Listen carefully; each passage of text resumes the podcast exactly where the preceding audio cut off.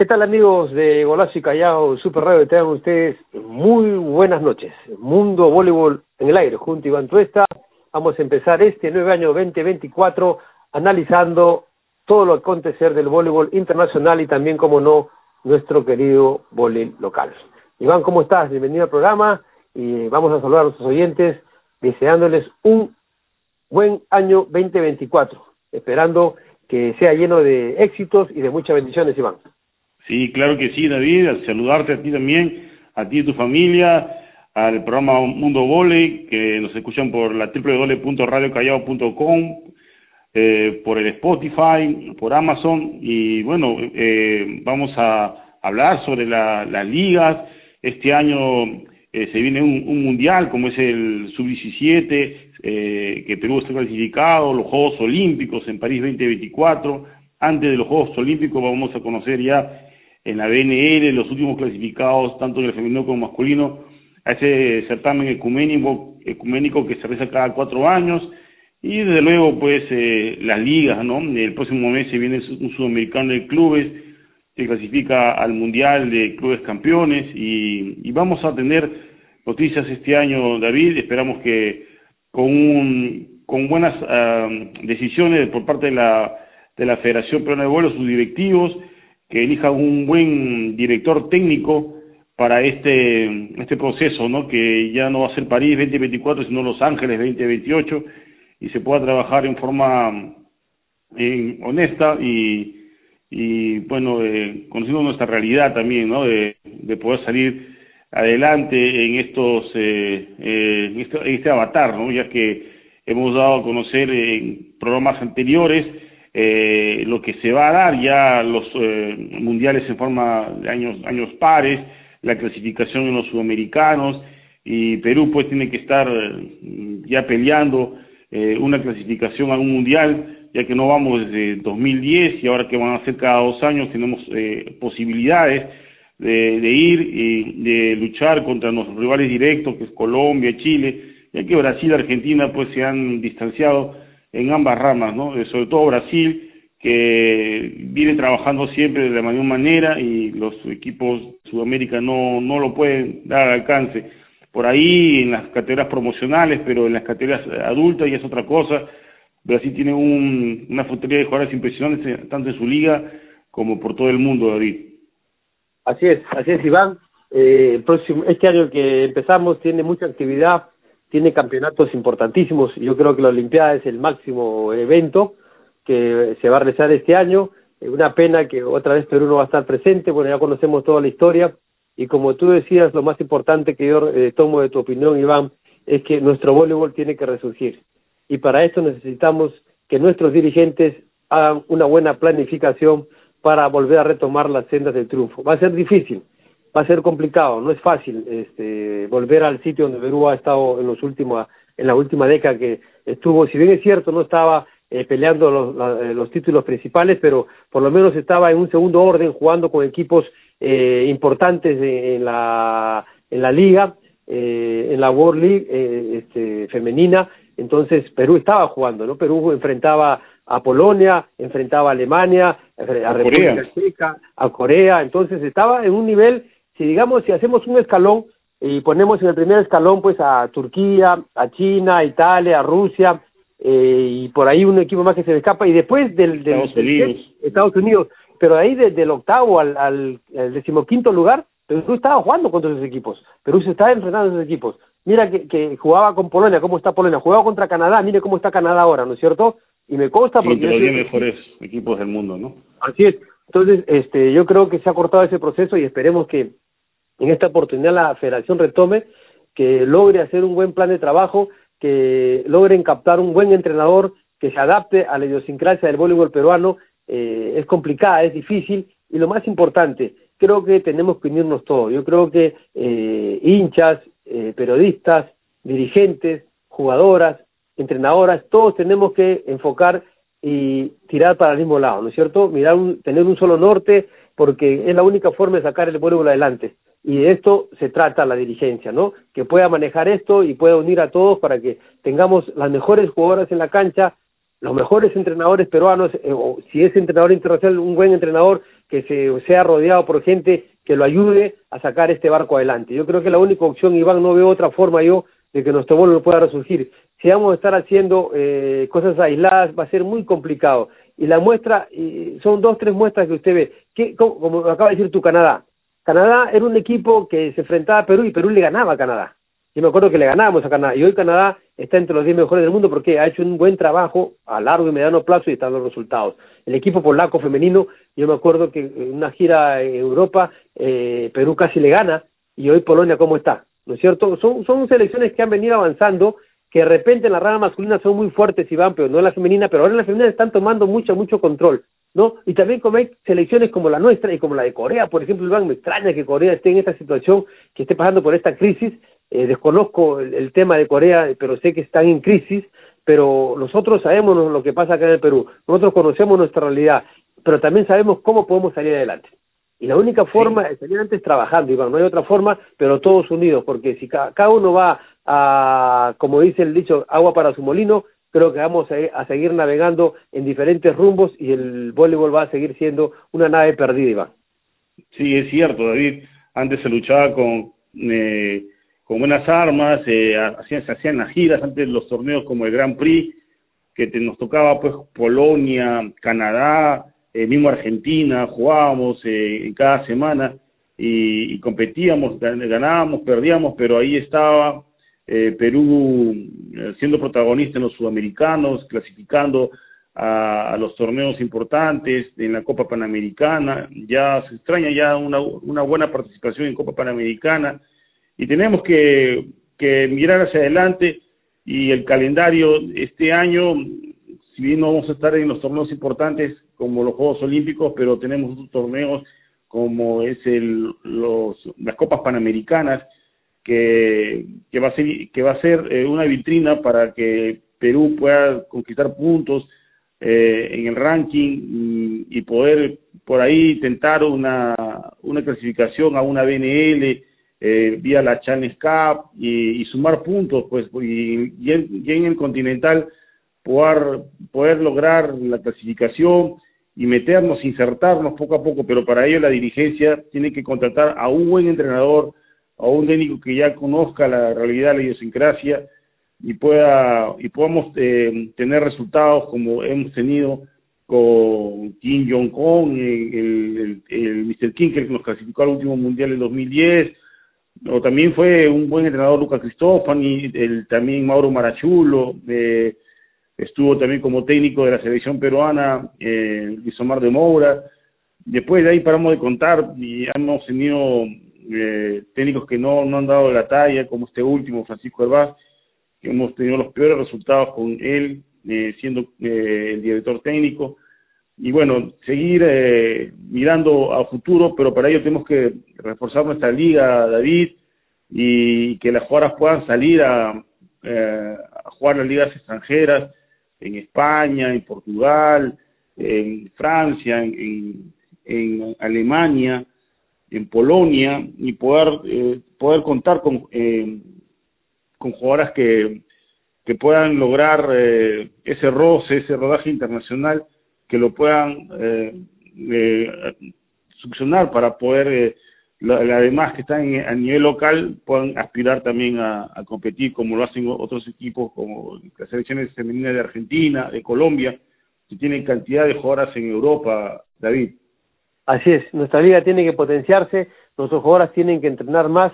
Eh, yo me acuerdo que parte del éxito de, de Perú cuando estaba jugando con otros equipos, llámese Corea, Canadá, etcétera, era que Perú, las chicas peruanas entrenaban mínimo ocho horas diarias ¿no es cierto?, daba para entrenar, porque entrenaban en la mañana con la selección, un trabajo planificado, porque me acuerdo que el Omar se reunió con todos los técnicos de la liga, les dijo lo que iban a hacer en la mañana y después todas las tardes entrenaban en sus clubes. Entonces las chicas tenían un trabajo de ocho horas diarias con una buena preparación y la liga, la liga se hizo competitiva. Habían jugadoras que estaban rendiendo, tenían un buen rendimiento.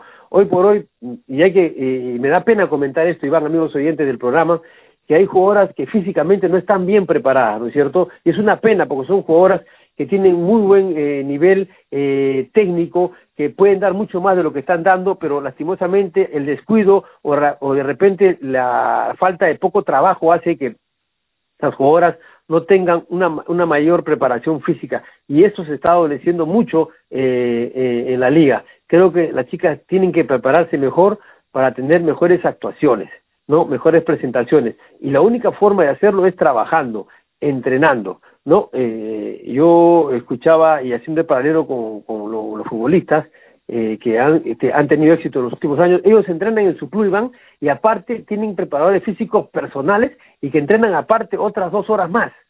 Entonces, por eso su rendimiento en la cancha. Entonces, acá se ha perdido eso en Perú, ¿no es cierto? Antes se trabajaba en la mañana de 9 a 12 y en la tarde se iban las chicas de 4 a 8 a sus clubes y mire, trabajaban 7, 8 horas diarias y, van, eh, y las chicas estaban eh, en un buen estado físico, ¿no? porque no se, no, no, no, no, no era un trabajo que era perjudicial para sus clubes, porque todo estaba coordinado, repito, había una reunión entre el comando técnico de la selección y los comandos técnicos de los clubes, entonces es, debemos volver a eso, ¿no es cierto? Y empezar a trabajar con los niveles básicos, o sea, yo hasta ahora no entiendo, Iván, y, me pregunto y sigo preguntándome, ¿qué pasa con la selección que ha clasificado al Mundial? Porque hemos perdido, ¿cuántos meses hemos perdido, Iván? El campeonato se jugó hace cuatro meses, ¿no es cierto? El, último octubre acabó. En octubre acabó. Entonces, ya ha pasado tanto tiempo y no, no ha habido ningún entrenamiento cuando las chicas han ido a seguir entrenando. ¿Por qué? Porque son jugadoras que tienen 15, 14 años y ninguna de esas jugadoras está jugando en la Liga Nacional. Han tenido que aprovechar por lo menos para jugar partidos contra, sé yo, contra el Círculo, contra el Huanca, y, no importa el resultado, pero después nos van jugando las chicas, van tomando cierto roce, cierto nivel, una buena preparación. Hoy por hoy se ha perdido estos meses, ¿y cuándo van a empezar? No, yo no escucho fecha, eh, porque yo lo escuché al presidente de la federación en una entrevista que, que iban a anunciar recién el, el, técnico acá un mes o dos meses, creo, el técnico de la, de la categoría mayores. Pero los otros técnicos, la categoría menores, la categoría juveniles, que tienen competencia, tienen que empezar a entrenar. O sea, yo creo que no hay otra forma, el trabajo es la única forma de salir adelante, pero bueno, vamos a ver, vamos a esperar esta semana, y van estas dos semanas, qué, qué trasciende, si es que la federación ya toma la decisión de contratar a los técnicos para que puedan este trabajar, ¿no? Yo tengo entendido, Iván, que no es por dinero, porque hay un presupuesto de, del IPD que le da la Federación Peruana de Voleibol para que puedan contratar a entrenadores, ¿no es cierto? Es más, eh, ha, habido un incremento en, eh, en el monto que da el IPD este año, o sea, dinero para los técnicos, dinero para esas cosas sí va a haber. De repente, eh, la Federación tiene que agenciarse dinero para las giras, para gastos que no están dentro del presupuesto que da el IPD. Eso sí, ese trabajo también de la dirigencia, pero creo que ya se debería estar empezando a entrenar con las categorías profesionales, porque este equipo que regresó al Mundial, si sigue así, vamos a ir a dar pena como el último Mundial que Perú, eh, yo no yo no me recuerdo, Iván, si tú que tienes una buena memoria, haya quedado, en el puesto que quedó el equipo de Martín Escudero, ¿no? Yo, yo creo que no, no, no, no recuerdo ninguna actuación tan mala de una selección peruana. Sí, solamente se le ganó a Camerún y a Canadá, y nosotros ubicados en el puesto 20 de 24 equipos. Es la primera vez que un mundial se realiza con tantas selecciones como, como esta, eh, que se jugó en Croacia y Hungría, pero ha sido la, una de las peores actuaciones eh, de la selección peruana. Eh, imagínate, David, no habíamos clasificado en cancha, sino que porque se prolongó los cupos y, Perú por ranking logró eh, clasificar. Para ese mundial lo clasificó Argentina, Brasil y Chile Perú quedó como mejor rankeado y hemos visto pues en, en, eh, en la cancha qué, qué, qué resultados ha dado, pero el presidente de la Federación Peruana de Voleibol ha decidido que en este año, para, este, para estos sudamericanos que tú mencionas, David, juvenil, menor e infantil, eh, sobre todo el Mundial Infantil Sub-17, se mantengan a los entrenadores del año pasado, como Martín Escudero y como profesor José Castillo. Ahora, quién podrá reforzar a, por ahí escuché que el, el técnico que es de, Arequipa eh, se me va el nombre ahorita eh, ha sido designado por la Federación Internacional de Voleibol que es un técnico de nivel 3 FIP y que va a ser eh, subvencionado el sueldo por la Federación Internacional entonces por ahí también él puede eh, estar con ese tridente, ¿no? Con, tanto Martín como José Castillo para eh, conformar bien eh, a, los planteles para estos eh, torneos, sobre todo el mundial que se viene este año, David, que por ahí se menciona que eh, un equipo de la Norseca lo va a organizar, eh, nada está confirmado todavía, por ahí se dice que puede ser República Dominicana, ya que República Dominicana no logró su clasificación al Mundial eh, Sub-17, pero puede estar tentando eh, como organizador de ese evento, David. Y es una forma, Iván, amigos oyentes del programa, de que poder asegurar competencia para sus equipos, ¿no? Y lo, yo, lo, yo, lo, yo lo puedo contar en la época que me tocó ser dirigente, cuando Perú no clasificaba un evento, eh, Perú era organizaba y automáticamente tú al organizar compites. Entonces no pierdes eh, la secuencia de juego, no pierdes la secuencia de, de trabajo. Entonces es una forma que también creo que República Dominicana es válido y seguramente Cristóbal Mártir tiene las condiciones para hacerlo porque va a seguir el proceso de sus equipos, ¿no? Porque eh, eh, si yo no me equivoco, República Dominicana hace muchos años clasifica todos los mundiales y tiene su recambio asegurado, cosa que nosotros no lo hacemos. Entonces, es una buena idea. Y ojalá, Iván, con la noticia que tú me das, que siguen los comandos técnicos, eh, sí, había escuchado la noticia, pero hasta ahora no se informa que hayan empezado a trabajar, no se informa nada. Yo creo que también en este caso la federación tiene que, tiene que comunicar a, los medios de prensa, a la afición, que ya, ya empezaron los trabajos de, de, las elecciones, de las diferentes elecciones con miras a los diferentes eventos que nos vienen, ¿no? Sobre todo a mí me preocupa el Mundial porque son jugadoras inexpertas y van jugadoras que recién están empezando el proceso y si no tienen un trabajo adecuado, eh, creo que ellos van a sufrir mucho en este mundial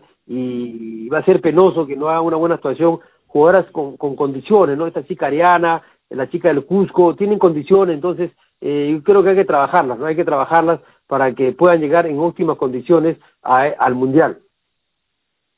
Sí, claro, como tú has mencionado, a Galilea Fuente, la central que está en la San Martín, que por ahí tiene eh, entrenamiento con el equipo principal, por ahí ojalá le den minutos, eh, porque es importante tener competencia, bueno, también la chica Ariana González que es de Iquitos, eh, eh, bueno, eh, tiene que activar, porque si no hay partidos con equipos de la liga superior, puede jugar con equipos de la liga intermedia, o con alguna de las eh, de los seleccionados que puedan activar de, del de masculino, ya que este año va, va, a haber sudamericanos, tanto masculino como femenino, para las categorías promocionales para el próximo año. Entonces, eh, ahí tiene que armarse un buen calendario. Ya David, ya me acordé el técnico que ha sido nominado por la Federación Internacional de Voleibol, es Renzo Juárez, que él tiene ya bastante experiencia, eh, hace 13 años dirigió a un equipo peruano en la categoría menores en el sudamericano La Guaira en Venezuela. Y bueno, es la Federación Internacional de Voleibol que lo ha, eh, Federación Internacional de Voleibol lo ha designado como y va a ser va a ser pagado eh, por como va a ser como un tipo de instructor, ¿no? Y, sí, tiene bastante currícula en él porque ya tiene nivel 3 fit, eh, es un técnico muy, muy, muy preparado porque estuvo también en la dirección técnica junto con, José Antonio Carrasco en la temporada 2019-2020. Entonces, eh, por ahí pueden, pueden eh, la lluvia de ideas, ¿no? Y concretar con, tanto con Martín Escudero, que ha sido por bastante tiempo, ha sido técnico de Estela Málaga, y por y José Castillo, ¿no, David? Así es, e, e, este técnico que se hablaba mucho, que me, recuerdo yo justamente que Cecilia Tait había pedido que la FISA ayudara al vuelo peruano, es para trabajar la, la formación, ¿no? Para nuevos valores. Yo me imagino, Iván, si es para el trabajo que tú me dices, estará trabajando con una categoría sub-12 o, tratando de, de, de, juntar jugadoras con buen biotipo para formar y empezar a formar, ¿no? Eh, yo no creo que vaya a trabajar con ningún comando técnico de selección, me parece que es para trabajar eh, como un semillero, como un semillero. Y ojalá se dé Iván, es una buena noticia, de verdad me alegra mucho, eh, yo sí lo conozco al profesor, es una persona que sí tiene eh, la capacidad. Y ojalá pueda hacer un gran trabajo porque lo que necesitamos es eso, trabajar la base, trabajar la base porque si no tenemos semillero, no tenemos jugadoras de promocionales, jamás vamos a poder tener recambio.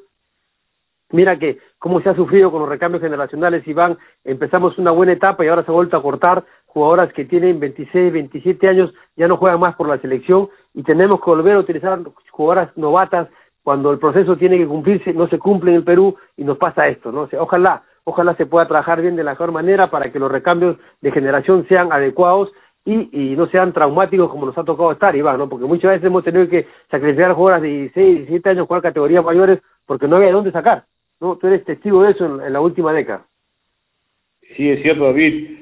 Eh, tenemos que imitar, pues, lo que hacen las grandes potencias de voleibol, ¿no? Su trabajo, bien estructurado. En el caso, pues, eh, mira cómo está República Dominicana, está rankeado entre los cinco mejores del mundo, ha hecho un excelente preolímpico eh, mundial donde ha clasificado a, los Juegos Olímpicos de París 2024. Entonces eh, hay que imitar, así como Canadá eh, imita lo que hace Estados Unidos, media Canadá está entre los 10 mejores equipos del mundo y, sin duda va a pelear también por su clasificación olímpica a París.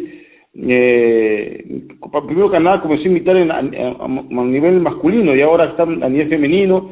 Y hay resultados, y resultados no solamente en, las categorías senior, sino en las categorías promocionales, ya que Canadá va a estar en el último Mundial Sub-17 junto a Puerto Rico y a México, que están preparándose muy bien, David, eh, esos tres equipos, eh, junto a República Dominicana en la categoría junto a Estados Unidos, que son potencia en esa área de la Norseca, por ahí Brasil siempre teniendo pues eh, eh, comandando bueno a nivel de América eh, es el actual subcampeón olímpico, el actual subcampeón mundial y, siempre debe temer los equipos brasileños, ya que tienen como comando técnicos bien estructurados, como ser Roberto, Bernardinho, y ahora ha vuelto Bernardinho, David, a la dirección técnica de la selección masculina de voleibol de Brasil, ya después de, un parate que se fue a lo grande, ¿no? por la puerta grande, al ser campeón olímpico en, en Río 2016, después de ocho años vuelve, ahora va dirigida la selección brasileña a los Juegos Olímpicos de París 2024, ya a la salida del año pasado y con la clasificación de, de Brasil a los Juegos Olímpicos del técnico Renan Dal Soto. Así es, así es Iván. Bien Iván, vamos a ver con la información, tenemos información internacional, luego pasaremos a dar el oficio de la Liga Nacional a tales posiciones. Recuerden que nuestra liga se reinicia este viernes 5. Iván, vamos con la información internacional.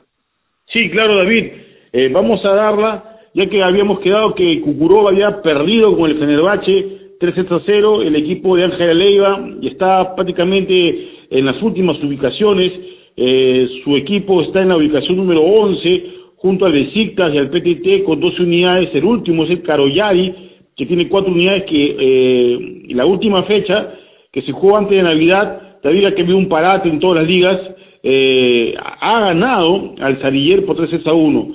El AIDIN, que también está uno de los, eh, está comprometido en la tabla de valoraciones, eh, cayó de local ante el equipo de Ser Roberto, el Tour Java Yoyari por 3 a 1.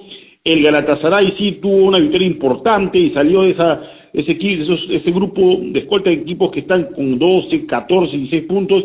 Y el Galatasaray le ganó a un equipo que, que está entre los seis mejores eh, eh, clubes de la Liga Turca, la Superliga Turca, al Sigorta por tres sets a uno. Y el Besiktas eh, cayó ante el New Lefer por 3 a 1. Entonces, la tabla de posiciones, al concluir la fecha número 13, está en primer lugar en la Superliga Turca el Fenerbahce con 37 puntos. En segundo lugar, el Exasibasi con 34 puntos. En tercer lugar, el Exasibasi es el actual campeón mundial de clubes. Recordar, David, que en el último mundial que se realizó en China, en Guangzhou, el Exasibasi le ganó a su coterráneo Bakif Ban en la gran final en 5 sets con gran actuación de la Serbia Tijana Boskovic que fue la MVP. Entonces, eh, en esos tres equipos prácticamente está eh, quién va a terminar en el mes de marzo-abril y se conoce quién será el campeón de la Superliga Turca, ¿no? Porque están muy, muy apretados. Fenerbahce 37, Exasibasi 34 y Bakif 34. Y ya cuarto lugar, bastante relegado el Kuseiboru con 25 puntos. El quinto lugar, el Tour Java Yoyari de Ser Roberto, tiene 23 puntos. El sexto lugar, el Sigorta con 19. El séptimo, el Galatasaray con 17. El octavo, el Ñulefer con 16. El noveno, el Sariller con 14. El décimo, el Airin con 14 el décimo primero, el Besiktas con 12, el décimo segundo, el PTT con 12 y el décimo tercero está el Cucuroba de Ángela Leiva como 12 puntos. Y último, el Caro Yari con 4 unidades en lo que es la Liga de Turquía. Y tenemos eh, información también de la Liga Rusa, que también se está jugando en la fecha número 13, el Yenisei, que en otras temporadas Ángel Alejo fue militante de ese club, perdió ante el Dinamo Akbars por 3 a 0, el Uraloshka perdió con el Dinamo Moscú por 3 a 0, el Sparta Novigorod eh, cayó ante el Lokomotiv Kaliningrado por 3 a 0, el Dinamo eh, Krasnodar cayó ante el Leningrado por 3 a 1, el Zareki Odrisovo eh, perdió ante el Proton eh, por 3 a 0, el Tulit Tula derrotó a la Tom Kars 3 a 0 y el Michan Kamins eh, derrotó al Dinamo Meteor eh, por 3 sets a 1. Con estos resultados, la tabla de posiciones queda de la siguiente manera, el Dinamo Moscú está en el primer lugar con 41 puntos, el segundo el Leningrado con 34, el tercero el Proton con 31 puntos, el cuarto el Dinamo Akbais con 27, el quinto el Kaliningrado con 29, el sexto el Dinamo Meter 27. Acá hay una peculiaridad, acá en la Superliga rusa lo que determina no, no es la puntuación, sino el número de victorias, ya que el Dinamo Akbais tiene 10 victorias, el Kaliningrado tiene 9 victorias, pero el sistema de puntuación es diferente, ya que ellos tienen 27 y 29. Acá determinan las victorias. Y el séptimo lugar está el Tula con 20, el octavo el Jenny con 16, el noveno el Dinamo Krasnodar con 13, el décimo el Zareki Odisovo con 13, el undécimo Uraloshka con 12, el, do, el decimosegundo Novikorod con 12, el Minsk con 6 puntos y el Atón Kurak con un punto. Esto es con respecto a la Liga de Rusia. Y en la Bundesliga, en Alemania, se ha jugado la fecha número 11 y el Dresder le ganó al Wiesbaden por 3 a 0, el le, eh, perdió con el Scheuring 3 a 0, el Aachen eh, derrotó al Potsdam 3-2, el Stuttgart al Munster por 3-2, el Sul al Rotterdam eh, por 3 sets a 1. La teleposiciones en la Superliga Alemana o Bundesliga, el Schwerin con 30 puntos, en segundo lugar el Stuttgart con 26, el tercer lugar Dresden con 25, el cuarto el Potsdam con 21, el quinto lugar el Sul con 20, el sexto Raven con 14, el séptimo Westbaden con 11, el octavo Munster con 10 y el último el Aachen con 5 puntos en la Liga de Alemania. Y por último, en la Liga de Polonia, que también se está jugando la decimotercera fecha, el Mielek eh, cayó en cinco sets ante el Radonka Roden por tres sets a dos. El Vidigotzit cayó ante los tres sets a cero. El Azoti cayó ante el equipo de las de la de Chemik Police tres sets a cero. El Budolani al Opel tres sets a cero. El Grokland derrotó al Yelska por tres sets a uno y el Kalitza al Resou por tres sets a cero.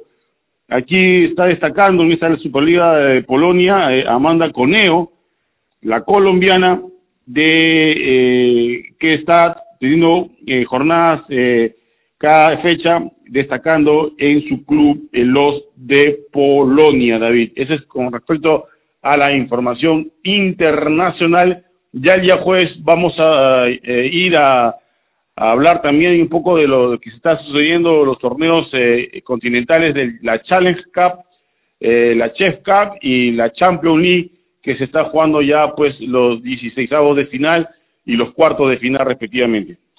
Perfecto, Iván. Gracias por toda esa información importante. Nosotros tenemos que volver a nuestra liga local que se va a reaperturar, se reanuda este viernes 5.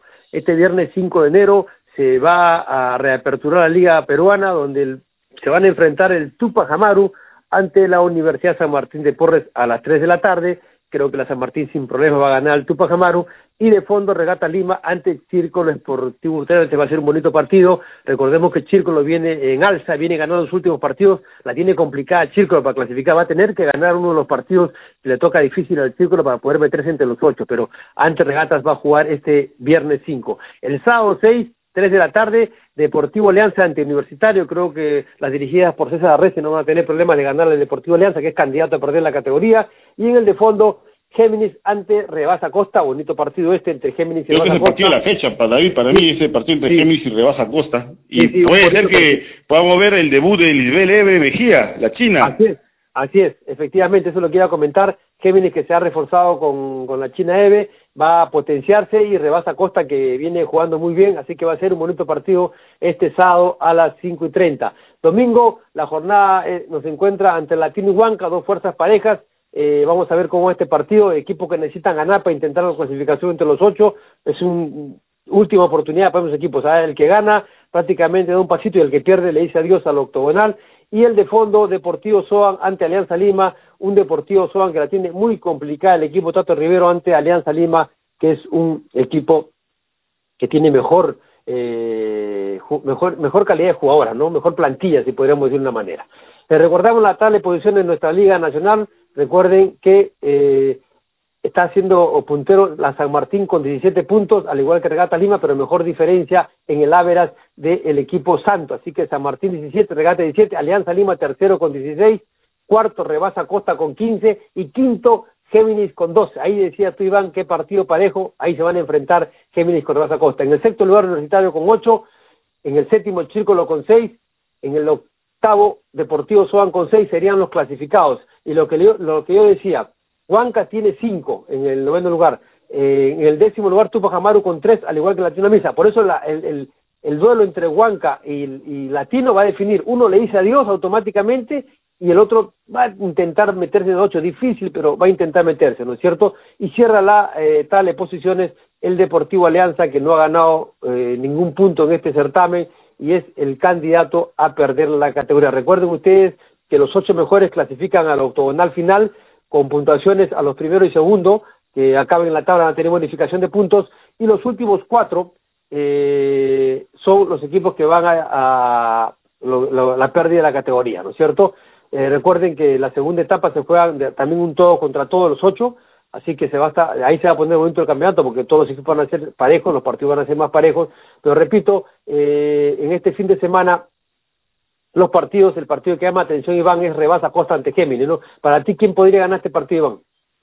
Eh, mira, eh, si con la incursión de cómo está la China EVE, eh, podría darse como favorito al Géminis, pero la capacidad que ha demostrado y comprobado el profesor Juan Carlos Gala, tiene pues a la central colombiana Melissa Rangel, a, la brasileña Inca Tupac, por ahí yo me inclinaría por, por el equilibrio y, la armadora que tiene también como de experiencia Zaira Manso, en cinco sets y por ahí doy eh, como favorito al Rebasa Costa, pero en cinco sets muy peleado la vida. Sí, sí, va a ser un, un bonito partido, así que vamos a estar atentos a esta jornada del voleibol. Indicar antes de terminar el programa que Regatas ha tenido un nuevo refuerzo, Iván, ha traído una norteamericana, una opuesta Chaney de metro ochenta y ocho, dice que va a reforzar Regatas Lima, es una jugadora que ha jugado en la Universidad de Nuevo México, así que vamos a esperar en qué condiciones viene. Su primera experiencia internacional. Pero sabemos que en Estados Unidos, Iván, por ahí vienen buenas jugadoras, ¿no? Sí, eh, veremos que también pues va, va a tener un duro rival como el Chico el Sportivo Italiano, que en sus dos últimos eh, eh, compromisos eh, ha ganado y ahora está en, ubicado en el séptimo lugar y sin duda no va a ser no va a ser una en dulce para Regatas Lima que está comandando la tabla de posiciones junto a la San Martín como únicos invictos pero va a ser un partido muy animado en la reanudación del torneo de Poyaz por la séptima fecha, David. Así es, así es. Así que estén atentos ustedes a la información. Nosotros vamos a terminar el programa del día de hoy, Iván. Nosotros nos reencontramos el próximo jueves con un programa más de Mundo Voleibol con toda la información local e internacional y vamos a ver si podemos concretar el, invitado pendiente para este jueves a las 8 de la noche en Mundo Voleibol. Iván, tu despedida. Sí, gracias David y bueno, desearte un, un buen inicio de año y todos los parabienes y también a todos nuestros radioescuchas. Bendiciones.